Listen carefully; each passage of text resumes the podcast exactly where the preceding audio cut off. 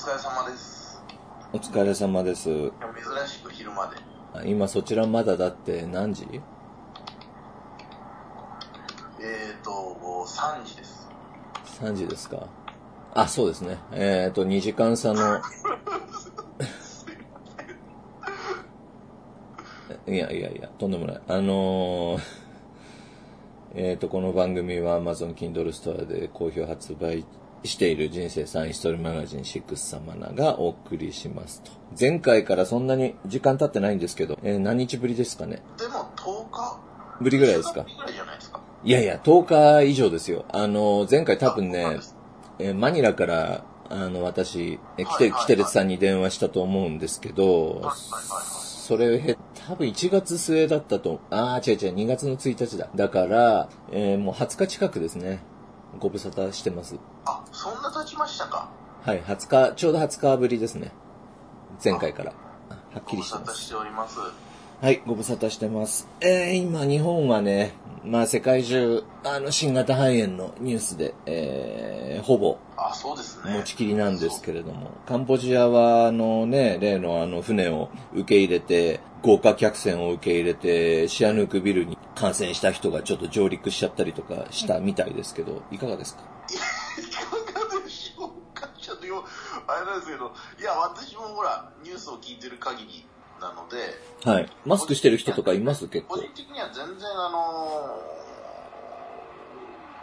心配してないんですけど、日本人のあの皆さんのね、私はあのフェイスブックなんかいろいろやってるもんですから見ると、あのー怖いですみたいなね、もうそれもう本当にステレオタイプの反応ですよね。えーお前が怖いって言ったところでなんだっていう気がするんですけど、怖いですみたいな。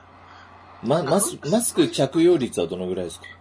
いやいや、あの、してないですよ、皆さん。誰も？うん、してないです。まあ、暑苦しいしね。暑苦しいそのなんですかねあの日本はだから日本だから私も日本からの人なんかと時々今回のこのこの期間中期間中っていうかこのあのね最近会いまし会いますけどやっぱり日本の皆さん心配されてますよね非常にねまあ、このポッドキャストを今から聞いた人にはわからないと思いますが、一応念のため言っておくと、私今日本にいて、キテレツさんが今、プノンペンにいるという状況で、はい。なんですけど。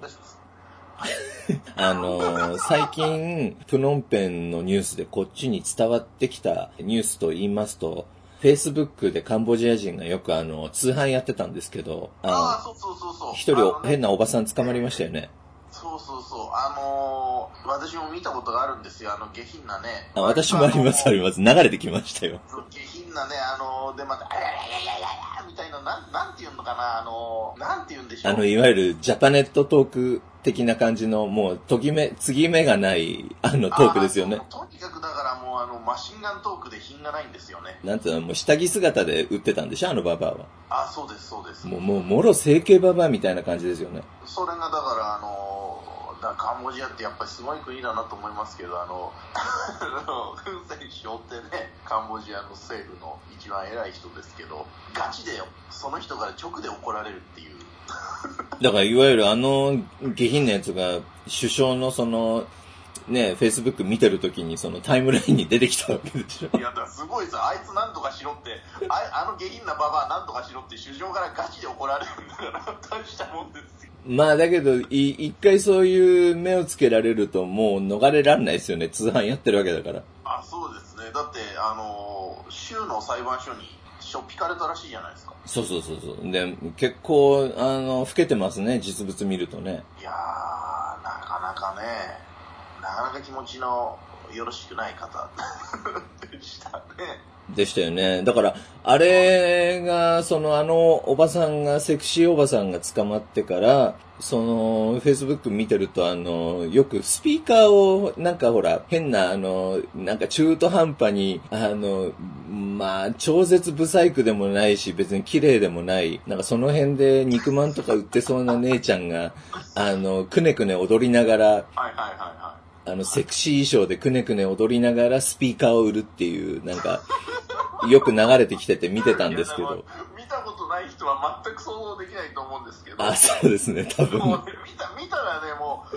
もうあの、季性のかけらもない感じが丸分かり。そうそう、もう知性のかけらもない、あの、通どっ販ちかっていうと動物寄りなんですよ。あの広告がね、私なんかいいねしちゃったのか、なんかよくわかんないけど、もう新作が出ると常に流れる感じになってて、よく出てきたのが、ぱったり消えましたね。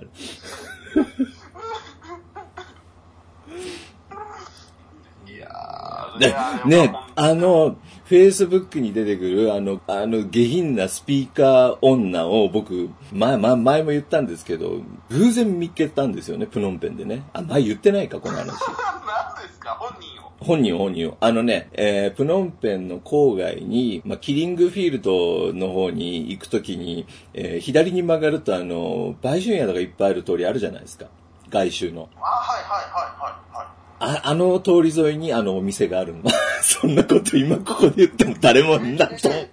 で、あの、くねくね踊ってる、あの、ちょっと小太りの、あの、女が、はいあの、小太りの女が、私が信号待ちしてたら真横にいて、バッと顔あって、俺どっかで見た顔だなと思って。5分ぐらいね、あの、バイクに乗りながら、もやもやもやもや、ずっと誰だろうと思ってたら、わーっと思って。そういうわけで、あのーまあね、ローカルな話で申し訳ないですけど、まあそんな事件もありの、あと日本人が逮捕されたみたいですね。昨日、一昨日ぐらいに。えー、なんか悪いことしたんですか？いや、知らないの。知ら知ら知らないです、知らないです。71歳か72歳のおっさんが、あの、覚醒剤を大量に1.7キロかなんかを送ろうとして捕まってましたね。そりゃ大量ですね、1.7キロ。で、なんかあの、ナイジェリア人に、えー、ナイジェリア人とガーナ人に、まあ、本人曰く騙されて、えー、運ばされたと言い張ってるんですけれども、まあ、1.7キロもし捕まったら、もう多分生きてるうちには出てこれないですよね、そう70。ですね。ご愁傷様ですね、それは。そうなんですよ。だからもう、実質死刑ですよね。なんだ、えだこれから多分、まあ、裁判だのなんだの、まあ、あるんでしょうけど、結局はあの、刑務所に入れられて、今誰か入ってんのかな？あの、なんか人身売買の人とかまだ入ってるんですかね？一人。また一人お友達が増えるということで。あれはどうなったんですかね？あの、シムリアップで人殺しちゃったね。あの二人は今どこの刑務所にいるんでしょうね？知らないけど。そうですよね。ね、シムリアップだったらやっぱシムリアップの方なんですかねいや、どこなんですかうね。ん日本だったらね、あの、全国のその刑務所に、その人の名前書いて、えー手紙を送ると、まあ、本人のところには必ず、まあ、全国、こう、なんていうんですか、くまなく送れば、本人のところには必ず届いてんで、返事は必ず高確率でみんな暇だから来るらしいですけど、ああ、そうなんですか。そうやって探すらしいですよ。あ、もう手当たり次第に送って。そうそうそうそう。ええキテレツさんが知らないぐらいだから、まあ、相当じゃ注目されてない事件なんですね、おそらく。日本では結構報道されたんですよ。あ本当ですか、ええ外国人が捕まるってほとんどそのこっちあんまりあでも薬はどうだろうな時々あのねアフリカ人とかが警察署の前で手錠かけられてああああいう時々見ますけどアフリカ人相当、あの、いっぱいいますよね。いやいますいますいますわしのあの、プノンペン、まあ、の自宅のすぐそばにも、ナイジェリア人だと思うんですけど、もう黒人がブワーっと溜まって住んでる家がありますよ。あ本当ですか？えあれなんかその私の家の方っていうのは私の家の方も黒沢さんの家の方もまあ大体その南側じゃないですかええ南側って多いですねえ前に、今は住んでらっしゃらないですけど、あの、本因坊さんが住んでいたあマンションの近くにも、その、ビル一棟アフリカ人っていう、ありましたよね。え何ですか？アパート。ト気合が入って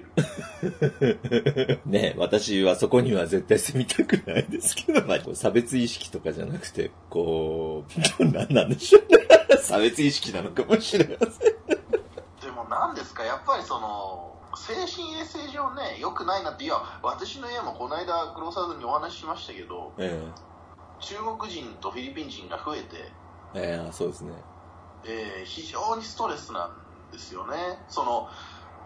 なんですか、まあ、じゃあこれがイギリス人が増えたからストレスじゃないのかって、それはそうかどうかわかんないですよ、定かじゃないですけど、うん。比較的そのストレスを受けやすい。あのね、多分どの人種が人種だったとしても、その自分が少数派になっちゃうと居心地悪いですよね。ああ、そりゃそうですね。だからまんべんなくいろんなその国の人が入ってればそんなに気にならないと思うんですけど、あの特定のその国籍の人が集まり始めると、あの肩身が狭くなるというか。そうですね。うん。そう思います。もう、本当に、もうしょっちゅうエレベーター壊れますしね。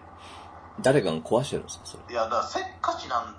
せっかちなんだと思うんですよ。で、なんか大家に聞いたら、もうとにかくボタンを連打すするなと。ああ、やっぱ連打するとおかしくなる。ボタンを連打しないでほしい。で、私してないよっつって。だから、その、最近住み始めたやつだだろと。連打しても別に早く閉まったり早く開いたりしないですもんね。そうなんですよ。うん、スピードが上がったり。それもすごいけど。まあ、実際にボタンがあの奥にへっこんでしまったんですよね。あだから大家さん曰くこれはあの誰が押しまくってんじゃねえのかとーだってカメラあるじゃん？ありますありますカメラの映像映ってないですかね、そういうのい。やだから分かんないですよねだからそれをねでもそのこっちの大家さんって大家さんだけど結局基本的に人がいいじゃないですか人がいいっていうかあの強く言わないじゃないですかああ、なるほど。これがなんかヒステリーな大家だったらねあ話は違うかもしれないですけどうちの大家比較的穏やかなんで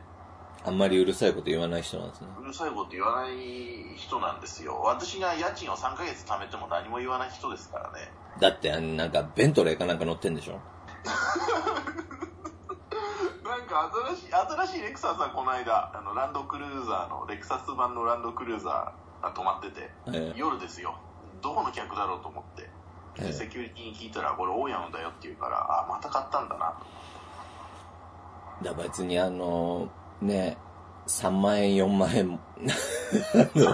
どうでもいいんでしょ。その3万入るか4万入るかなんか、関係ないですよ、正直な話。ですよ。そうなんですよ。だってこのアパートって全部屋入ったって月にどれぐらいでしょうね。4、50万じゃないですか。あれそんなもんですか？そうだと思います。20部屋ないぐらいだから。別にだから大家がよそでどんなビジネスやってるかとかはそんなに別にあのご存知なわけじゃないでしょ下であの建具屋やってるぐらいです。便利なのはあの玉が切れたりするじゃないですか。玉が切れたり、水が漏れたり、そういうのはあのすぐあの、そこのああ、ホームセンターなわけですからね、一回。ホームセンターなんですごい、すぐ直してくれます。ホームセンターっつったってさ、そんなにあの、コメリとかを想像したら、そああ、ん全然そんなんじゃないですよ。また金物屋ですね、町の。そうだから金物屋の主人がどうしてこうベントレーとかさ、そのランドクルーザーとか、いや、ベントレー1台ならそりゃ買えるかもしれないけど、その、1台じゃないわけでしょ？つまり。そうです、そうです。うん、だからすごいですよね。すごいですよね。いいいや、でもだから、どういう大家でね、よくなんか大家さんでお困りの方もいらっしゃると思いますけど、やっぱり大家自身が金持ちの大家のところに住むっていうのがやっぱり正解かなとは思いますけどね。がめつくない人をこう、探すといいんでしょうけど、まあ、それ顔見てわかることじゃないですからね。いや、そうなんですよね。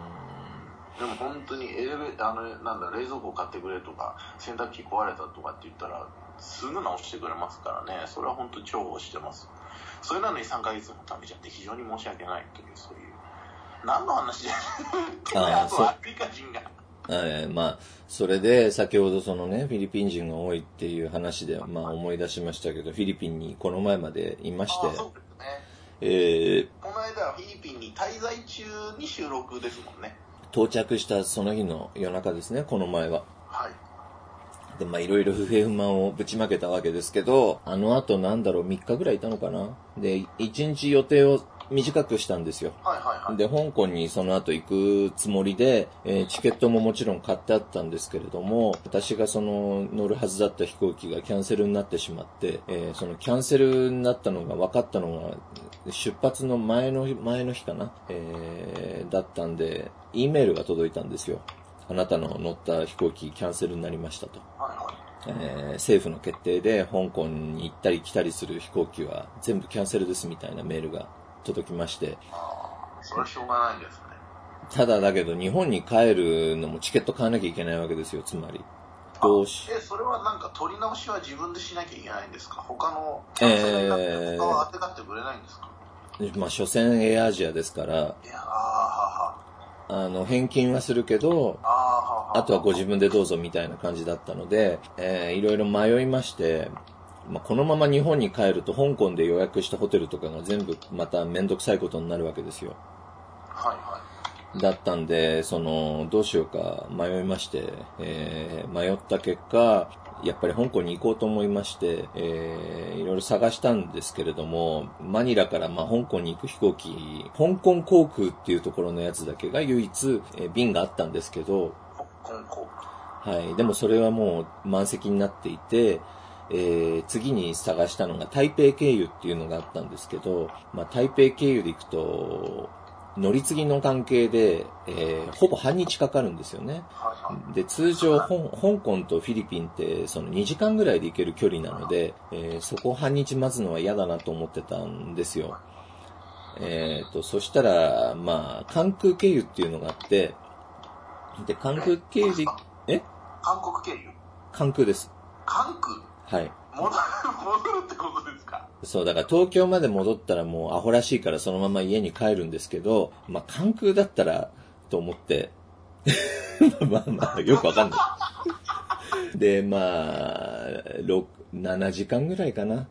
あのまあでも、マニラ東京間が、それでも4時間ぐらいあるんで、で、また、そうですね、8時間ぐらいかかったのかな。とにかく、朝の4時だかなんかに宿を出まして、で、秋野空港に行ったらもう大騒ぎで、まあごちゃごちゃやって、関空に着いて、1時間半ぐらい待って、香港に行ったわけですけど、あの、さすがにもう、マニラから戻ってくる時と香港に行く時では、雰囲気がかなり違ってて、あの、もうみんなマスクしてお通夜みたいな感じでね。で、ガラガラだし、で、着いたら、なんですか、予定では、まあ、香港を2、3日ブラブラして、で、その後、まあ、中国行って、マカオ行ってみたいな感じで撮影する予定を立ててたんですけれども、まあ、雰囲気が雰囲気なんで、これ早く香港から中国に行っておかないと出入りできなくなるんじゃないかなと思ったんですよ。その SARS の時の、えー思い出があるので。なんで、あの、香港に入った瞬間に、えーイミグレーションを通らないで、そのまま、あの、深センに抜けることができるんですけど、船が出てるんですよね。あの、船つっても、その、小舟とかじゃなくて、その、なんていうんですか、えーホバークラフトみたいなのが。で、それに乗って、だから香港に入国しないで、そのまま深センに行ったわけですよ。えー着いた瞬間に、なんていうんですか、もう防護服ですね。あの、原発作業員みたいな人がいっぱいいて、で、まあ、いろいろ質問されたり、あの、書かされたりして、で、まあ、ようやく入ることはできたんですけど、あの、いつもごった返しているそのフェリーターミナルが誰もいないんですよね、一人も。で、あの、まあ、当然お店は全部閉まってるし、で、案内インフォメーションのカウンターがあったんですけど、インフォメーションのカウンターのお姉さんも原発作業員みたいななんか防護服着て ゴーグルかけてでもうなんかこれはもう普通じゃないなと思って、えーまあ私も深センそんなに詳しくないんで、タクシーで、えー市内をに入ったんですけれども、とにかく車が走ってないんですよ、全く。で、バスしか走ってないんですバスはね、あの、ちゃんと走ってるんですけど、誰も乗ってないんですよ。で、もう自動運転みたいな感じで、あの、まあ運転手はいるんですけど、あの、もうとにかくね、一人も歩ってないし、もう不気味な、あの、感じですね。で、あの、フェリーターミナルから私そのまま DJI の、えっ、と、フラッグシップショップみたいなのがあるんですよ、深センに。ものすごいでかい。で、そこで私買い物するつもりで行ったので、あの、ホテルに行く前に、とにかくまだ営業時間なんで、あの、で、Google マップのその情報を見ても、ただいま営業中って書いてあるんで、タクシーでそこに行ったんですよね。で、それは、ものすごい超巨大なショッピングモールの中にあるんですけれども、その超巨大なショッピングモールの真ん前にある5車線の道路で停車した時に車1台も走ってなくて、まあ、とにかく真っ暗でね。で、もうその時点で何か感じればよかったんですけど、とりあえず降りてしまって、で、ショッピングモールの中に入ったら一人も歩ってないんですよね。で、あの、もう、もうその時点で気づくべきだったんですけど、一応そこまで来てしまったんで、とりあえず、あの、でもどっちの方向にその DJI のショップがあるか全くわからないんですよ。で、あの、マップ頼りにうろうろすること多分2、30分うろうろしたと思うんですけども、警備員みたいな人たちがゾロゾロ来て、みんなまああの、もちろんマスクしてるんですけれども、で、いろいろ追加されて、いやいや、DJI のショップに来たんだけど、つったら、はぁって言われて、で、無線でどっかに、あの、ウラウラウラウラウラウララって喋った後に、それなんか中国語で言われたんですけど、官房っていう言葉が中に入ってたんで、その風っていう意味ですね。で、やってないよって言われて、まあ、やってないのはもう来た瞬間から分かってたんですけど、あの、もうはっきり教えてもらったんで、じゃあ分かりましたっつって、じゃあしょうがないからホテル戻ろうかと思ったら、その、車全く走ってないんですよ、もう。で、あの、全く走ってなくて、まあバスは走ってるんだけど、お金とにかく、あの、ほら、中国ってキャッシュレスじゃないですか、一応。で、アリペイとか、私、あの、まあ、アプリ入れてたんですけど、いろいろなんかあの、なんていうんですかね、難しいんですよ。とにかく外国人が使うの、それ。はいはい。で、今一応アリペイは、あの、えっ、ー、と、外国人も使えるようになってるはずなんですけど、私も使えるようにしてから行ったつもりなんだけど、現地で開いたら、なんか認証が、えー、認証の書類が必要ですみたいな感じで使えず、で、しかも大きいお金しか私持ってなくて、バスもいつ来るかわかんねえし、どうしようかなと。途方に暮れてたんですよね。もう目の前、片側5車線ぐらいの道路、何にも走ってないし、で、どっか車がいるところまで歩こうかと思ったんだけど、もう、もう、だかもう半端じゃなく広いんで、どっちに歩っていいかもな、まあ地図見て歩けばいいんだろうけど、もう10時間ぐらいかかるんじゃないかと思って歩いてね、ホテルまでもし行こうと思ったら、どうしようかと思ったら、なぜかそこに1台だけタクシー、空車のタクシーが来て、で、必死で呼んだら止まってくれたんですよ。でまあ、それで乗って、私がその、取ったホテルっていうのが、もう、深センのど真ん中の、その、いわゆる秋葉原のど真ん中みたいなところにあるホテルだったんですけど、結局その秋葉原のど真ん中行っても、車全く走ってないし、人も誰も歩ってないし、で、角っこに KFC だけなぜか高校とやってたんですよね。で、他何もやってないんですよ、お店。で、ホテルも探し当てて行ったらまあ一応泊まれたんですけど、その予約した時点では、なんかちょっとおしゃれな、あの、ホテルだったんですよね。そのアゴダの写真では。でも行ってみたら冷蔵庫もないし、その、なんか各部屋に冷蔵庫はないのに、そのなんか大人のおもちゃの自販機だけは全部屋にあって、あの、針型とかね、あの、針型に岡本薄々に、えローション、あと、そうそうそうそうそう、あの、エナジードリンクも入ってて、なんかよくわかんない、その、そうそうそう、至れり尽くせりなんだけど、冷蔵庫はないみたいな。だからその、エナジードリンクも常温なんですよね。で、うん、まあもう、でも、だから、しゃあねえなと思って外出たんだけど、何もやってないから、しゃあないから KFC 入ったら、KFC もその、お店では食べられません。あの、持ち帰りだけでね。チキンもなんか、その、お店に1個しか残ってなくて、で、ポテトはポテトっつったらもう嫌な顔しながら揚げてくれたんですよ。で、もうこれどうしようかなと思ってさ、案の定もうやることないから寝たんだけど、次の日、あの、いやもうその日ね、女、立ちんぼがいっぱいいるところがあるから、その見に行こうかと思ったんだけど、もうそんな雰囲気じゃないから、で、朝になってさ、朝になっても例の男誰もいないわけですよ。いや、秋葉原に一人も歩ってないっていう感じね。で、秋葉原のね、だいたい10倍ぐらいの規模があるんですけど、一人も歩ってないのよ。核戦争の後みたいな感じですよ。ちょうど。超不気味です。で、あのたまーに車が通るような。もうそんな感じで、で、まあ、中国、その、大都市には、えっ、ー、と、上中村かな、城の中の村って書くんですけど、その、深センって2、2 30年前はもう本当に、あの、なんていうんですか、まあ、私が初めて深センに行った時って、あの、ローウから深センに入ったその真ん前に、あの、おまんことこ屋が並んでるような、そういう街だったんで、そういう、その、なんていうんですか、深センが発展する前は、なんか今深センのど真ん中になってる場所にその村があったわけですよね、まだ。で、それがそのまま、その行政、あの、その、なんていうんですか、区画のまんま今に至るので、だから今も本当のその六本木の中になんとか村がまだあるみたいな、そういう感じで、あの、そこにいわ、いわゆるその、いわゆる汚い団地とかが、その、もう超近代的なビルの裏に入ると、そういうなんか、まあスラムつったらちょっと言い過ぎだけど、そういう小汚い街並みがあって、で、まあ、普通の人はそこ、そういうところに住んでるんですけれども、まあ、そこも、なんか迷彩服着た人がいっぱいいてね、で、全部その、検問みたいなのがあって、で、中に入るともう、お化けみたいな機械で、その、消毒薬を撒いてるわけですよ、バンバン。で、あのね、飯屋も一軒もやってないし、まあそういうところに入ると、2、3軒ね、あのなんかもつ煮込み屋みたいなのがやってましたけど、あとまあなんかスーパーマーケットも全く閉まってたら多分どこにも買いに行けないんで、あのー、2、3軒やってたかな。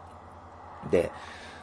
まあ、とにかく見るものっつったらそんなもんで、えー、っとね、午前中でもう、これはダメだと思ってね、当然、あの、やってないんで、まあ、そのまま香港に行こうと思って、で、地下鉄に乗ったわけですよ。で、地下鉄も誰も乗ってないんですよね。で、中国の地下鉄っていうのは、その乗るときに X 線の検査があるんで、まあ、お回りだけはあの、いるんですけれども、乗ったらもう、誰もほとんど誰も乗ってない。で、ローウっていうその香港との一番でかい国境に、えー、行ったらそこにも誰もいないから、まあ、こんなことありえないと思って外に出たら案の定閉鎖されていて、で、中国人ってその、おまわりにこれ閉鎖ですかって聞いたら、カンボジアだったらいろいろ教えてくれるじゃん。まあ、閉まってるよとか、その、もう目も合わせてくんないですよ。私前ね、あのなんか講習だかなんかで、その空港でね、財布落っことして、結局出てこなかったんですけど、だお金全然何にもなくなっちゃったから、どうしようかと思ってて、おまわりに財布なくしたんで、あの、見つかってませんか？とか聞こうと思っても、誰もね、えーとかっつってね、逃げてっちゃうんですよ、走って、おまわりが。だ誰も助けてくれないっていう、その、そういう、またそのなんか中国の嫌な感じの、その、なんていうんですか。で、もうどうしようかなと思ってたら、そのポン引きみたいなのが来て、香港行きたいのかっていう、言ってきたから、行きたいんだけど、つったら、いくらだったかなもうなんかもううろ覚えだけど、100元か200元で、香港ってなんか紙に書いてくれて、もうどうしようもなかったんで、じゃあ払うから乗っけてってくれよ、つったら、ハイエースみたいなのに私一人乗っけて、その唯一開いてる国境に連れてってくれて、で、そこからこう、香港に入ったんですけど、もうそこでもね、防護服着た人がいっぱいいて、で、なんかね、大根背負ってね、あの、行商に来たような、あの、そういう雰囲気のおばさんいるじゃないですか、中国って。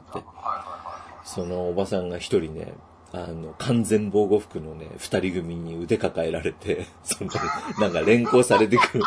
見えて、ああ、やっぱ熱ある人いるんだと思ってさ、ねあの、イミグレーションでもみんなマスクしてるから、まあマスク取らなきゃいけないじゃないですか。一瞬ね、顔見せなきゃいけないから。で、取ってさ、パッて取って、あの、その入国係官が顔パッと見て、急いでマスクつけろみたいな感じで。もう。で、香港入ったら普通なのよ。もちろん今は普通じゃないかもしんないけど、そのね、その3日後ぐらいに深セン閉鎖になって、だけどまだその時は、国境もなんかまあ、かろうじて、あの、なんていうんですか、普通な感じで、その、なんていうんですか、香港に一歩でも入ると、もう、あの、レストラン行くとマスクみんなもちろんしてないし、普通に、あの、街も、まあ、マスクしてる人は大勢いるけど、まあ、今の東京とあんまり変わらないような感じで、ゆるい感じでね。だけど、いわゆるなんか10キロも離れてないわけでしょ？だから変な雰囲気だったんですけど、これでマカオにその3日後ぐらいにまたマカオに証拠りもなく行ったら、マカオはもう、えっ、ー、とね、えー、やっぱお店が全部閉まっていて、えー、テイクアウトのみ、だから、あの、マクドナルドとかも客席では食えなくなっていて、あの、まあ、そんな感じですよ。まあとにかく、バイキン扱いですよね。どこ行っても。で、日本に戻ってきたらさ、もう、だから中国、あの中国、香港、マカオっていうのはもう、検疫のカウンターが別になっていて、で、私、こう、フルコースで行ったわけじゃないですか。で、フルコースで行っても別に特に何にもね、熱ありますか？も聞かれないですよ。その、機械でもちろん見てるんだろうけど、あの、そこ通り越したら別に普通に何にもないしね。だから、これはもう入り放題だなと思って、まあ、実際、あの、自分自身もビクビクしてて、この2週間はあんまり人と会わないようにしてたんですけど、まあ、唯一会ったのは、その、海老蔵さんと、海老蔵さんと、中国、中国5都市ぐらい、あの、周遊してた人ですね、1月に。それはもう別に、お互い移し合ってももう、しょうがないから、あの、まあ、その人と、その二人ぐらいですよ。で、おとなしくしてたんですけど、まあ、と、特にその症状も出ないんで、まあ、大丈夫だろうなという、まあ、今、そういう確信に変わった。もうそろそろ、いわゆるなんですか、2週間。2週間って言われてますよね。そうそうそう。もう2週間経ちましたね。まあ、一応大丈夫だった。な何の用事も片付きませんでしたね。買い物が。ほぼ、あの、なんていうんですか。機能停止状態で恐ろしかったですよ。しょうがないですね、でも。しょうがないですね。でもあれを全都市でやってたとしたらもう、恐ろしいことですよ。今だから会社とかは営業してもいいことになったみたいですけど、武漢とか以外はね。だけど、実質ストップしてるわけじゃないですか。まあそうですよね。ねえ。あのまま、このままの状況だったら、もう、ほとんどの会社全部倒産するんじゃないですか。普通だったら。まあ、普通じゃないから、まあ、そうはならないんだろうけど、日本だったら終わりですよ、もう。学校、小学校じゃないんだから2ヶ月夏休みとかありえないでしょ、だって。普通の会社が。いや、この間なんか飛行機会社、私日本の記事見てたら、スカイマークかなんかが、飛行機会社があるじゃないですか、日本の。ええあります。で、飛ば、実際どれぐらい飛ばなかったら会社倒産しますかっていうインタビューだったんですよ。ええ3ヶ月ぐらいって言ってましたね。ああ、でも3ヶ月間は持つわけですね。飛行機3ヶ月飛ばさなかったら倒産。だって豪華客船だってさ、2000人乗ってたら、まあ2000人はお客さんだからまああれなんだろうけど、ね、500人例えば乗組員がいたら、まあ最低でも500万円かかるわけですもんね。毎日。ああ、しあの、飛行機、あの、船会社がってことですよね。そうそう。500万じゃ済まないだろうけどさ。維持費が。維持費が。そこに載せとく。まあ日給1万円としてね。まあ日給1万円じゃもっともっともらってる人もいるだろうから、まあそんなもんじゃないんでしょうけど。いやー、どうなっちゃうんですかね。なんか全然、カンボジアにいると全然あれですよ。あの、お穏やかだから、実感がないですよ。そんな大変なことになってるっていう。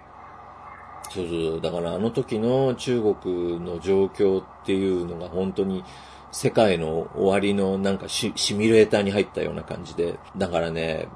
あの、今の時期に中国行くのもアホらしいし、実質、その買い物とかに行ったら何もできないし、カフェも、あの、レストランもやってないようじゃ、ほんと KFC でね、残り物、あの、あさって食うような感じで非常にアホらしいんだけど、でも、あの、あの状況っていうのはね、あの味わおうと思って味わえるものじゃないので、不謹慎ですけど、やっぱり見に行く価値は、まあ、あるんじゃないですか？あんまり大きな声じゃ言いませんけどね。でも何ですか？ほら、今、このほら、もうあの、なんか、最近は特にほら、あの、ね、行ってそういうものをなんかこう、皆さんに伝えていきたいみたいな、そういう勇猛果敢な人が多いじゃないですか。えー、おいおい。多い、いるんじゃないですかね、少なからあ、YouTuber とかですか？YouTuber とか、なんとかグラマーとか。多分ね、あの、YouTuber がもしそれをやったら炎上すると思うんですよ。日本はあの、ほら、そういうとこあるじゃないですか。あの、バリ雑言書かれちゃうじゃないですか。我々みたいに。我々は、だから、ごく、その、限られた人しか見な、見たり聞いたりしない、そのメディアに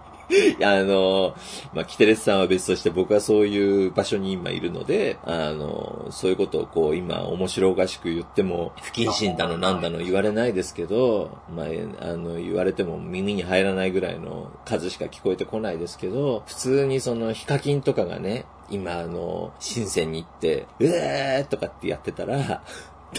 大炎上すると思うんですよね。じゃあここはあの皆さんそんな遊びになんか行かないようにと一言釘を打っておいた方がいい。ですよね。だから多分、あの、香港は風俗がやってました。ただ、あの、私もさすがにやってはいないですよ。濃厚接触者になれますよ。いやいや、まあ、感染してる人がどれだけいるかわかりませんけど、だから肺炎の状態でその、おまんこやりに行くやつってどのぐらいいるんですかね ?38 度ぐらい熱があって、その、チンコ立たないと思うんですけどね。いや、だからあの、なんでしょう、今朝ね、なんか70いくつの人が、あの、熱があったんですけど、日本のニュースですよ、今朝見たんですけど、熱があったけど、なんかバスツアーに参加して、えー、えー、バスツアーを楽しんだって言うんですけど。ああ、見ました見ました。そういうニュースありましたね。皆さんそんな元気なんですか？私熱は、熱、熱がなくたって行きたくないですよ、バスツアーなんか。いや、もしだから自分で申し込んだとしたら、まあでも38だったら行かないよね。どんなによっぽど熱心なんですかね。なんですかね。なんですかね。だからうちのおばあちゃんが、まあ、祖母がね、あのうちの祖母っていうのは、もう、むちゃくちゃで、まあ、昭和の話ですけど、確かな、ハイライトとかっていうタバコ、セブンスターかな？セブンスターっていうタバコを、セブンスターってきついんですよ。それを1日3箱ぐらい吸う人だったんですよね。で、いつも寝るのがだいたい朝の8時とか9時ぐらい どういうこ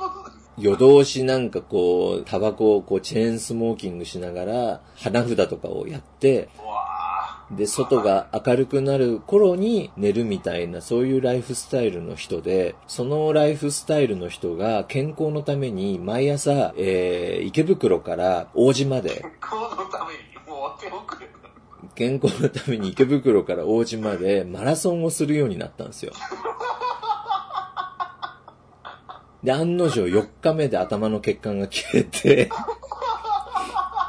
いやもうそれが原因でほぼ寝たきりになっちゃうんですけど、つまりそういうことですよね。つまりそういうことです。うん。ダメですよ。本当にその、やっぱり。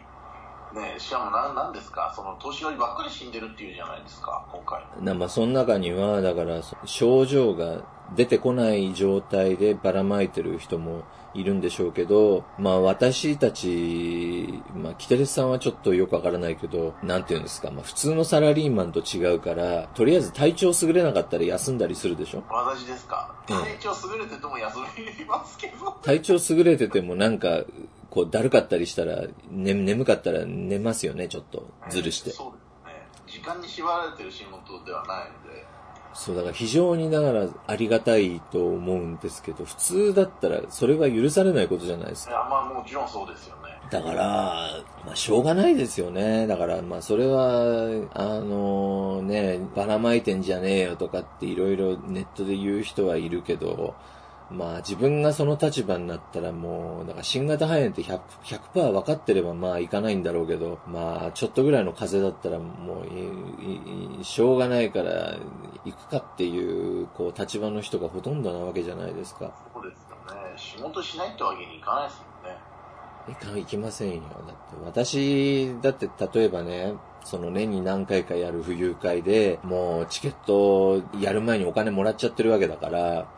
その当日に37.5度の熱があったとしたら、あの、もし中止にしたらまたそれ返金したりお知らせ出したり、そういうクソめんどくさい作業と、そう、天秤にかけたら、まあ、もう無理していくかっていう風になりますもんね。ああ、そうですよ。いやー、でもまあ、ね、皆さんこれから仕事されるわけじゃないですか。ええー、ああ、今日、今日明日も昨日もしてたんでしょうし、これからも毎日毎日仕事されるということで、いや、ぜひ、あの、皆さんに頑張っていただきたい。そうですね。私、あの、一昨日ぐらいに G ダイアリーってあるじゃないですか、昔。はいはいはい、もう、今ないですけど、あの、もう一つアジアンキングって雑誌あったの知ってます？知らないですね。いつぐらいですか？えー、っとね、まあ、俺もよくわかんない。もう買ったことないんだけど、ファミリーマートとかに、ちょっと地方のファミリーマートとか行くと売ってたんですよ。存じ上げないですね。あのね、アジアン王って、アジアン王の王は、あの、キングなんですけど、アジアンキングっていう雑誌がありまして、もう G 代をもっと下品にしたような、したような、あのアジアのネタなんですか？えーつまり、まあ、海外売春情報誌なんだけど、アジアンキングと言いながら、表紙はほとんどケトウだったっていう、えーそういう雑誌。そう、そういう雑誌があって、もうとにかく、表紙が下品で、私もさすがに、あの、ドン引きするような感じの表紙でね。で、結局、10、20年近く出てたみたいなんですけど、一回も買ってないんですよ。で、この前その G 大を辞めてなんか本を出した人とそのアジアンキングの元編集長のトークショーがあったので、はいはい。もなんか面白そうなトークショーですね。当日何もなかったんで私行ったんですよね。そしたら、もう会場が始まる40分ぐらい前に着いたんですけれども、外でこう、並んでる人が、まあ、2人しかいなかったんですけど、その人たちがもうね、このご時世にまあマスクもつけずに結構でかい声で風光がどうのとかっていう話をずっとしてて、チップは3000リエルまでみたいな、そういう話をしていて。まあ、あの、それは今ちょっと脚色してますけど、まあそういう話をしてて、うわーと思って、さすがだなと思って、久々に。そうそうそう。久々にその、なんか、こういう場所に来たなっていう感じの、そのもうだから、回春、ね、海外売春マニアが一堂に返す回数、なんか異様な雰囲気でね。で、40分、まあ、30分ぐらい前になったら空いて、入場になって、あの、みんな席に着いたんですけれども、もう聞こえてくる、その、端々耳に入ってくるのが全部その、女買いの話なんですよ。はいはいはい。そういえば最近、あの、ドーソンはどうとかって、そういう、あの、もうあちこちからそんな話が聞こえてきて、うわーと思っていたら、えー、まあ、スタート直前になって、その、えー、G 大の、えー元 G 大の方と、えーその、アジアンキングの元編集長がこう、入場してきたんですけど、ちょっとびっくりしたのが、アジアンキングの編集長が前歯がないんですよね。で、その、もう初老男性ですよ。えー、60過ぎてる方なんですけど、あの、60過ぎて前歯がない人って、もうなんかものすごい迫力が、顔はね、すっごいニコニコしてるんですよ。いつも笑顔で。だから笑顔で前歯がないから、すっごい怖いんですよね。で、もうやっぱね、その紙面と全く同じ感じの人でね、あある意味ちょっと感動しましたね。あの、だからね、スライドをこう見せてくれるんですけど、その奥岳さんって言うんですけど、そのペンネームがブルーレット奥岳っていう、その、お名前で、そのブルーレット奥岳編集長が、そのスライドに合わせてこうしゃ喋るんですけど、そのスライドがいきなりその体重がね、100キロぐらいあるんじゃないかな。で、前歯が全部ない奥岳編集長がマットの上に横になって、そこにこう成形したそのタイのバイタが3人こうすっぱたかで手こきしてるみたいな、そういう写真が次から次と出てきて、わこの人、この顔出しでこれやってるってすごいなと思ってたら、その、いや僕は顔出しはね、なんとも思ってなくて、その今までの、あの、そういうエロ雑誌、エロ週刊誌のその海外売春特集っていうのは、大体がその自分も関わってたからわかるけど妄想記事で、あの、ほとんど記者の妄想で書いていたと。だから、あの、私がね、本を作ることになったら、そういうのだけはやめようと。で、自分で必ず取材しようと思って、えー実際に作った時に、それを読者にこう、一番わかりやすく伝えるには、やっぱ自分がすっぱだかで、あの、その紙面に出るのが一番いいっていうことを力説されていて、まあ確かにそうなんだけど、さすがにそれをやるのはすごいなというふうに思ってね、感動して、ブルーレット奥田家編集長の本を買っちゃいましたよ、その場で。ああ、だからね、それはちょっとね、私はだから、あの、みんなシックスサマーがね、その、アジア売春の本だというふうに、その勘違いされている方も、あの、結構多いし、アマゾンのレビューでも、あの、そういうことを、その勘違いされてる方が大変多いんですけど、まあ読んでいただければわかるけど、その、女買った話なんてほとんど書いてないでしょほ。とんどないですよね。うん、ほとんどないですよ。だけど、だけど、その、いや、奥田家編集長の、その、なんていうんですか、あの、さらけ出しっぷり？だから前は、だから差し歯でもいいから入れればいいのにと思ったんですが、なんかあれポリシーでやっぱ入れてないんじゃないかなというふうに思って。だって唐揚げをさ、なんか食べてらっしゃるんですけど、唐揚げがね、もういつまで経っても噛んでるんですよ。その、前歯がないから。いやー、すごいなというふうに思いました。その方とは今後も引き続き交流を。いやいや、別に何も交流してないですよ。だから話聞きに行っただけであ、じゃあ、黒沢さんはご存知、向こうは黒沢さんのことは黒沢さんだと認識してなかった？もちろんもちろん、だ。私も、あの、別に、あの、面識ないし、マスクもちろんしてるし、だから、あの、全然、あの、そういう感じではないですけど、ただね、終わった後に、あの、私、奥田、ブルーレット奥田家編集長の本を一冊買ったんですけど、えー帰りがけになんかその会場の方がね、著書をお買いになられた方は、サインを、あの、今から入れさせていただきますとかって言ったんですけど、なんか、いやね、ね、あんまり買ってらっしゃる方がいなかったんですよ、他に。た。はいはいはい。で、これで俺が素通りしたら、なんか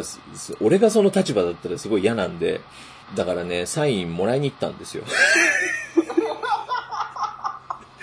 で、その、奥武さんのところに行って、すいません、サインくださいって言ったら、えーとかつってびっくりしたような顔をして、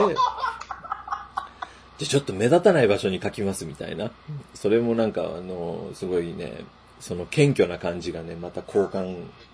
伝わってきますね、人柄の。人、人柄がいい方でね、あの、例によってネットではもう、むちゃくちゃ書かれてるんですけど、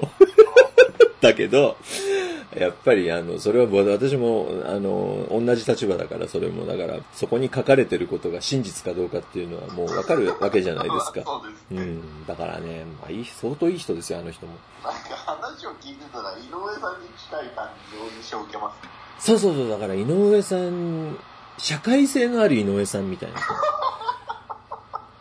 あだからね、いや、かなり包容力のある方だと思いますよ。なんでね、一回も私だからアジアンキングは全く読んだことないんだけど、あの、これを機にちょっと読んでみようかなと思って、で、その、アマゾンでふ、ないですよね、もうない。アマゾンでね、バックナンバー売ってるんですよ。あ売ってるんだけど、見てみたら2000円とかすんだよね。なんか、あの、いわゆるプレミアムがついちゃって。あ。あ、じゃあもう、それはもう、中、中古ってことですね。そう、そうみたいです。あの、だから、えっ、と、電子書籍、書籍じゃないので、あの、全部その、だから紙に印刷されたものを買うから、あの、アマゾンってすごく、あの、そういう、なんていうんですか、あんまり、その部数が多くない本って、すぐ、なんか4万円とかつけて出すやつが、いるんですよね。なんかもうそういう世界になってしまっていて、結局買えなかったんですけど、まあ、あの、とりあえず著書をね、一冊だけ買えたんで、まあそれでね、ちょっとカンパになるかなと。というわけで結局なんか1時間ぐらい、えー、喋ってしまいましたけど、えーえ最後になんかお知らせないでしょうえお知らせですか？かはい。そうですね。もうこれを聞いてらっしゃる皆さんから一人もコロナウイルスを出したくない。そうですね。まあ、そうです。それしかないです。まあ、ポッドキャストじゃ感染しないんで、あの、皆さん安心して。いや、だから、あの、これ、本因坊さんから送ってもらったんですけどね、リンク送ってきてくれたんですけど、あの、中国のね、エロサイト、エロ動画サイトが、あの、自宅でね、待機するのも大変だろうということで、あの、エロサイトをこう、一時、あの、無料で開放したっていうああ、すごいです。いい話ですね。リンクを送って、いや、ほっこりしたなと思ったんでね、ぜひあの、ね、自宅で待機される皆さんも過去のバックナンバーを聞きまくっていただいてですね、このシックス様。あ、じゃあ、その何、やっぱり、キテレスさんも早速ダウンロードしたんですか？いや、私はちょっと他のところでお世話になっっているので、ええ。あの、そこにはちょっと行ってないんですけど、ちなみに、キテレツさんがその、よくお世話になってるサイトっていうのは、やっぱり秘密なんですか？いやいやいやいや、もうあの、でも、ほら、日々、日々あれが同じサイトを巡回してますから、え。